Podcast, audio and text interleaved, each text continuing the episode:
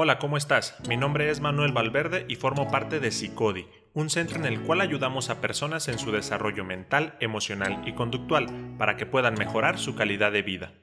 En este podcast buscamos acercarte a distintos temas con un enfoque práctico, ya que en esta época la información dejó de ser un poder, la tenemos en abundancia. El poder está en aplicar esa información que tienes, y actualmente existe evidencia científica de cosas que nos ayudan a vivir mejor. El punto es conocerlas y comenzar a hacerlas, así que bienvenido.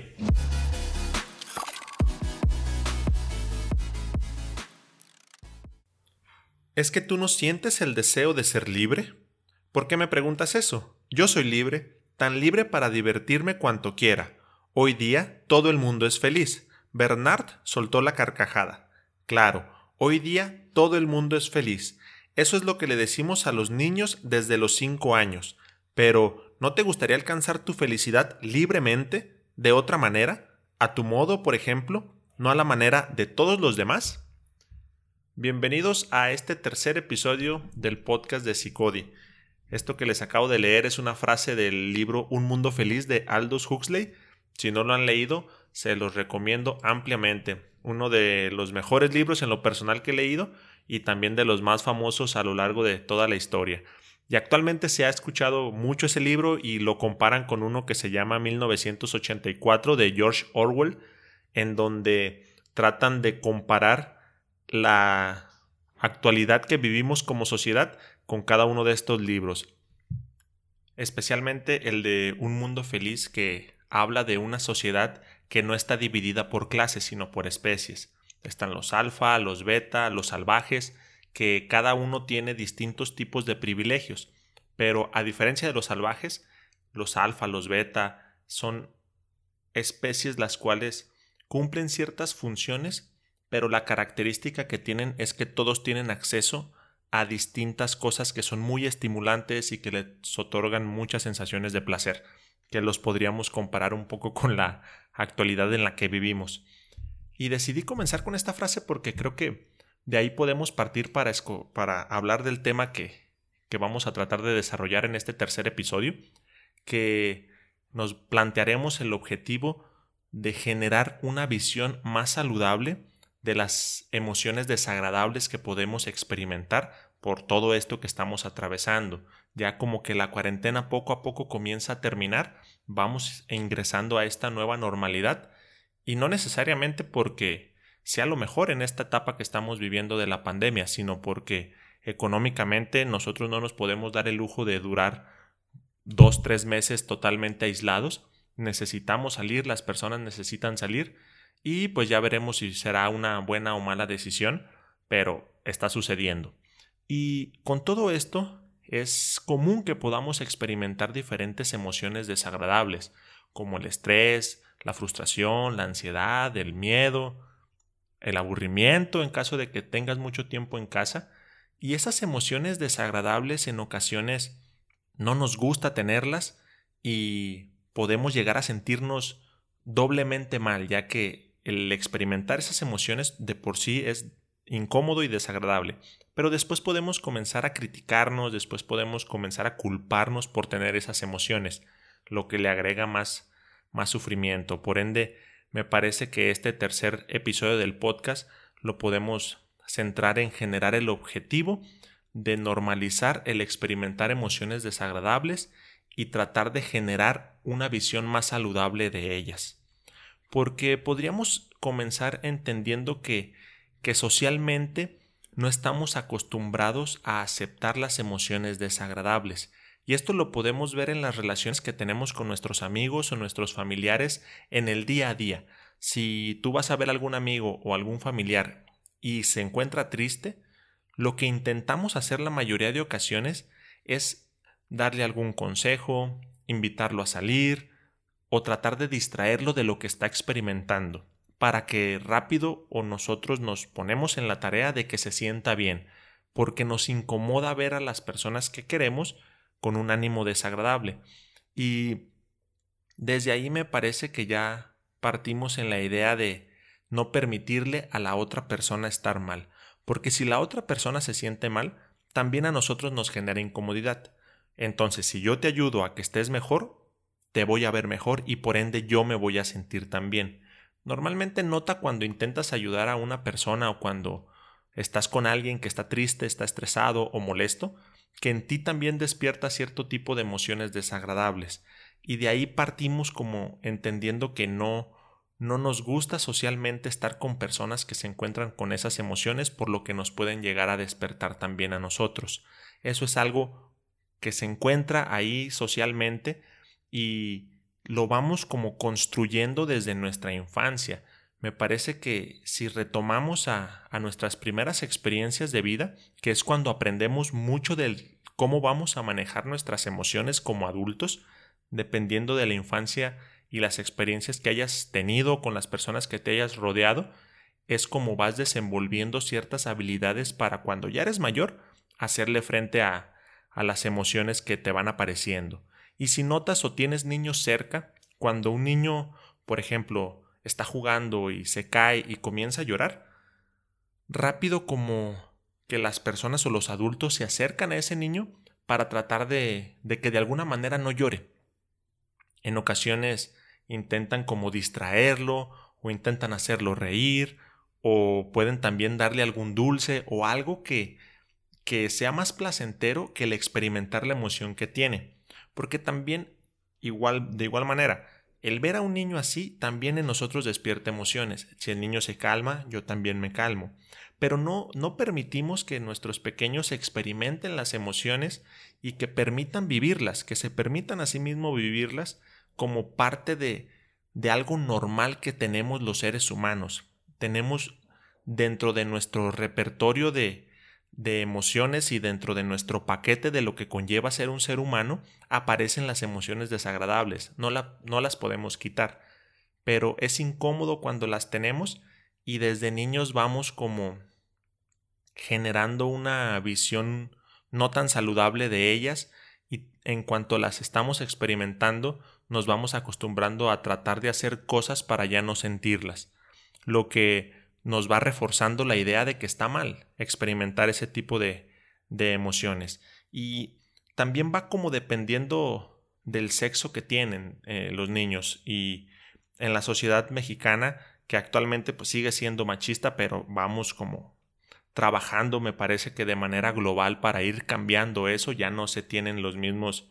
las mismas estrategias de educación que se tenían hace 15, 20 o 30 años, pero aún así cuando, cuando nosotros éramos más pequeños, que si estás escuchando esto, pues me imagino que tenemos ahí un rango de edad similar, eh, si un niño lloraba, lo más probable era que le dijeran no sea maricón, no sea joto, los niños no lloran, y por ende ese tipo de expresiones emocionales, específicamente de la tristeza y mostrarte un poco vulnerable, para el hombre le cuesta mucho más trabajo, por ende puede llegar a experimentar en estos momentos alguna sensación de frustración o alguna sensación de tristeza porque perdió su trabajo, pero puede llegar a, a generar la visión de que no está bien que se sienta así, por todas las experiencias que en ocasiones fuimos teniendo cuando éramos pequeños. Y si lo retomamos como a las mujeres en donde se les permitía un poco más expresar emociones de vulnerabilidad,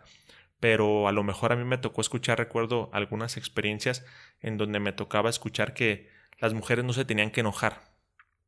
O específicamente las niñas bonitas no se enojan. Entonces, muchas mujeres en ocasiones tienden a reprimir un poco ese enojo por el simple hecho de que no no es bien visto para una mujer o para una niña que se enoje. A ellas sí se les permite un poco más el llanto y ese tipo de expresiones emocionales, pero no otras.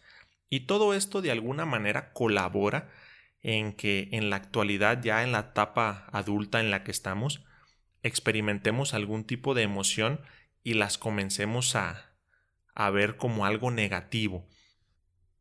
Pero aunque como sociedad hemos cambiado, hemos avanzado, a lo mejor no, no al punto en que sería el ideal, pero me parece que nos hemos estado moviendo y poco a poco se ha tenido una mejor educación emocional y se permite más a, a los hombres experimentar ciertas emociones de vulnerabilidad y a las mujeres defenderse cuando haya algo que no les parece. Y en la actualidad creo que nos vamos como moviendo más al, no permitir experimentar emociones específicamente como de frustración o de aburrimiento. Me parece que en la actualidad al tener tantos estímulos que generan placer de manera inmediata como son las redes sociales o el teléfono en general,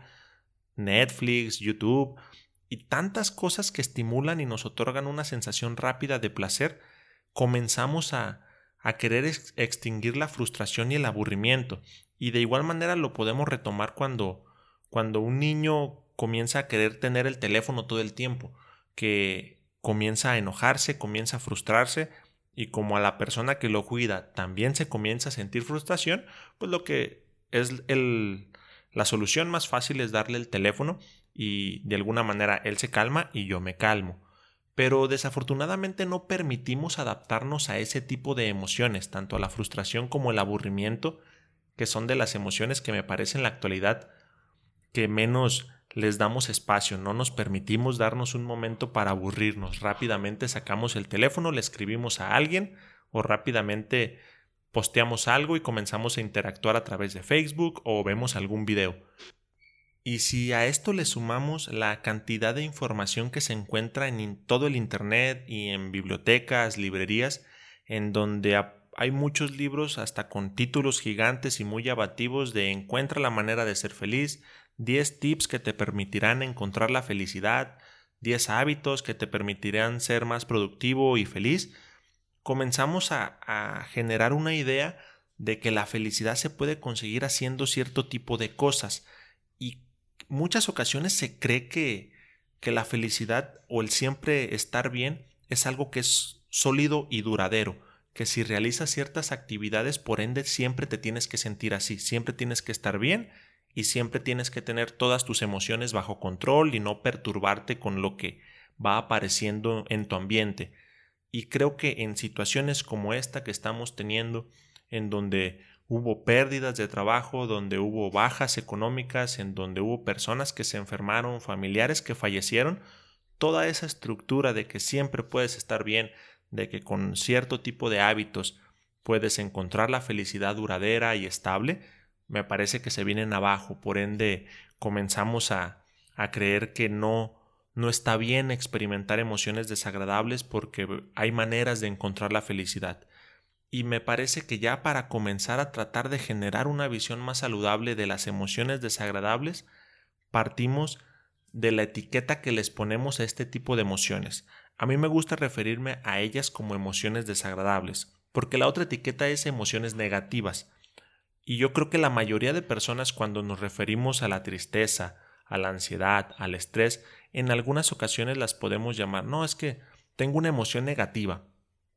Pero cuando usamos esta etiqueta, el simple hecho de que te digas a ti mismo que estás experimentando una emoción negativa, ya te pone en un estado un poco más desagradable porque a nadie le gusta tener algo negativo para su, para su vida.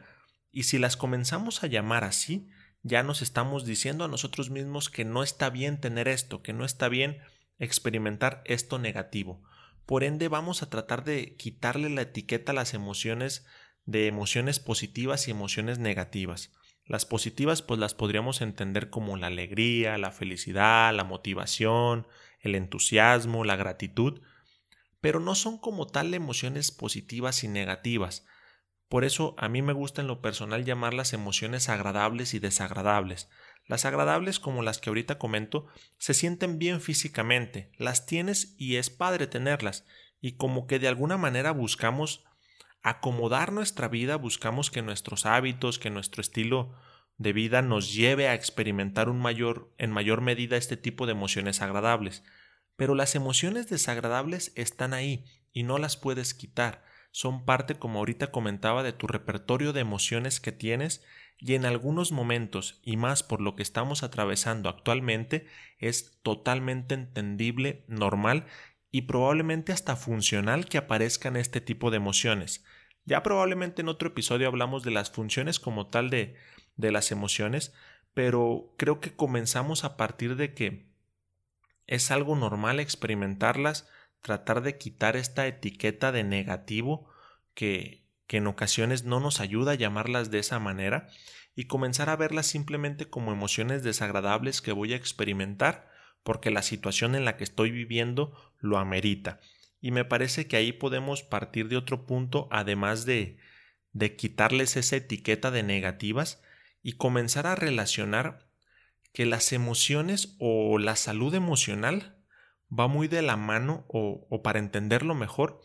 es ver que la situación que estamos viviendo desencadene una emoción que sea un poco congruente con lo que se vive. Para explicarme un poco mejor,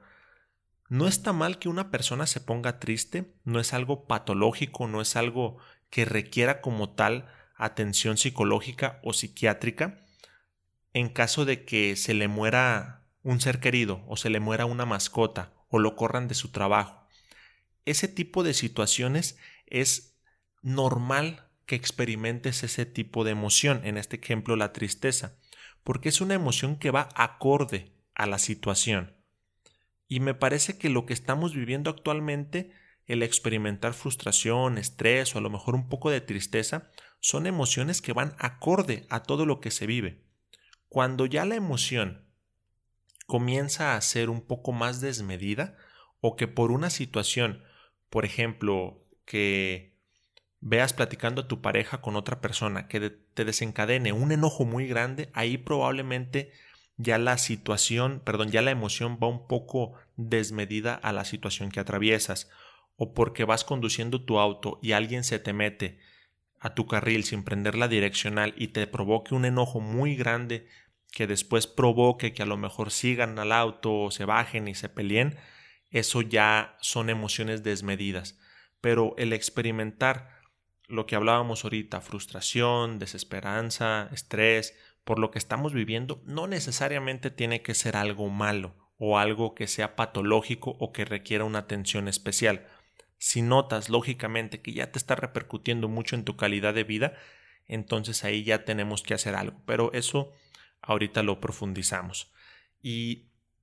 me parece que otro de los puntos importantes es la, la aceptación. Específicamente en la terapia se le llama aceptación radical, pero pues vamos a quitarle la de radical y nomás vamos a ponerla como aceptación, que parte de aceptar lo que estoy lo que estoy experimentando físicamente, la emoción que siento si me siento frustrado, pues me siento frustrado, si me siento aburrido, pues me siento aburrido, si estoy triste, pues así estoy en este momento. No quiere decir que eso implique que esté así mucho tiempo, pero en este momento lo estoy. Y la aceptación, muchas ocasiones me ha tocado que lo he platicado con pacientes o que lo he platicado con algunos amigos que en ocasiones se puede llegar a malinterpretar con la resignación, que la resignación es hay algo que no me gusta y ni modo,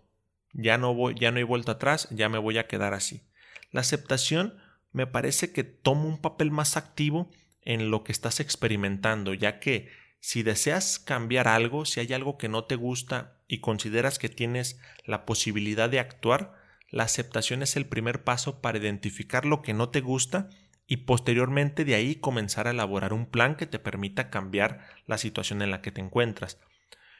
Pero parte de la aceptación por ende, si en estos momentos experimentas alguna emoción de las que hemos estado hablando,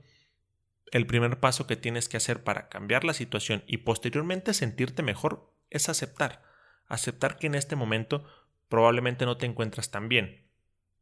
Y posteriormente entramos a tomar un papel activo, a tratar de ver qué cosas puedo hacer para mejorar la situación en la que me encuentro. Pero la aceptación sí es un punto crucial para también identificar lo que me corresponde a mí hacer, aceptar lo que yo puedo controlar, entre comillas, y lo que no me corresponde a mí controlar. A mí no me corresponde controlar cómo van a actuar las instituciones gubernamentales, a mí no me corresponde actuar cómo van cómo va a actuar la a mí no me corresponde aceptar, perdón, cómo va a actuar la sociedad, si se van a tomar las medidas, tampoco me corresponde cómo irá activándose la economía dependiendo en el estado en el que viva, pero lo que a mí probablemente sí me corresponda pueda ser dedicarle algunos momentos a realizar alguna actividad placentera. A lo mejor ver una película, leer un libro, platicar con algún ser querido, eso yo sí lo puedo hacer. y una vez que lo haga probablemente me sienta mejor. También a mí me corresponde o está dentro de mi margen de control hacer algún tipo de actividad física ya sea en mi casa o en un lugar que pueda salir en donde no haya mucha gente. Eso también probablemente colabore en que me sienta mejor y está dentro de mi control hacerlo. Probablemente también si mi negocio veo que, que fue a la baja de manera drástica, también está dentro de mi control comenzar a pensar qué cosas puedo hacer para generar otra fuente de ingresos distinta. Esas sí son cosas que yo puedo hacer y están dentro de mi margen de acción. Pero si partimos de aceptar principalmente que es normal y entendible que pueda llegar a experimentar una emoción que no me agrade sentir y no por eso necesariamente tengo un problema. Posteriormente ver qué cosas puedo hacer para mejorar la condición en la que me encuentro, comenzando a identificar la distinción de cosas que puedo hacer y cosas que simplemente lo mejor que puedo hacer es aceptarlas porque no están dentro del margen de cosas que yo puedo controlar y generar la visión también de que no, no es algo tan tan malo que no tenga tanto control de las cosas, porque en ocasiones creemos o buscamos tener como que todo, todo totalmente controlado y pues situaciones como esta que estamos atravesando en donde surgió un cambio drástico para todas las personas que en el mejor de los casos lo único que te afectó fue tu rutina, en donde si tenías un viaje planeado para cierta época del año que ya no se pudo hacer, si te cerraron el gimnasio y te gustaba mucho, en el mejor de los casos me parece que, que es la manera en que nos puede afectar, ya que hay personas en donde sí de verdad perdieron prácticamente buena parte de su patrimonio o que perdieron algún ser querido y son cosas pues ya que que ahora sí de plano son mucho más intensas y provocan emociones desagradables a un nivel mucho mayor a cambiar solamente tu rutina. Entonces, como resumiendo y a, a manera de conclusión, no siempre podemos estar bien, y menos en una situación como la que estamos atravesando. Es entendible que experimentes alguna emoción desagradable como las que hemos estado hablando en todo el episodio, pero no por eso quiere decir que, esa emoción va a ser permanente, las emociones son pasajeras y lo que nos corresponde a nosotros es aceptar ese tipo de emociones, generar la visión de que es entendible y es normal que las experimentemos y comenzar a identificar la aceptación como la primer puerta a cambiar algo. Acepto lo que estoy experimentando, acepto la situación en la que me encuentro que no puedo cambiar, pero intento ver qué factores sí están dentro de mi margen de acción para experimentar yo emociones más, más agradables o para buscar estar mejor o hacer, o no necesariamente estar mejor, sino hacer ese momento desagradable más llevadero, como ver una película, como hablar con un ser querido, como comenzar a lo mejor a generar un nuevo hábito que a lo mejor dejé de lado en alguna etapa de mi vida y si noto que mi trabajo ahí sí está repercutiendo mucho, intentar dedicarle unos momentos a pensar qué puedo hacer para tratar de, de mejorar mis condiciones. Así que espero que este tercer episodio del podcast te haya gustado, que de alguna manera te haya ayudado a o te ayude a generar una mejor visión sobre todo lo que estamos experimentando ya aquí sí de manera individual, la emoción que cada uno pueda llegar a tener. Y recuerda que puedes seguirnos en las redes sociales en Facebook como psicodi.mex y en YouTube como psicodi. Ahí podemos tener interacción si, si deseas que se hable de algún tema en específico, si tienes alguna duda, por ahí podemos escribirnos y también el hecho de que nos ayudes con un like o con que te suscribas nos ayuda a crecer y tratar de mantener este proyecto lo más que se pueda. Así que espero que tengas una buena semana y en general que todo vaya bien. Hasta luego.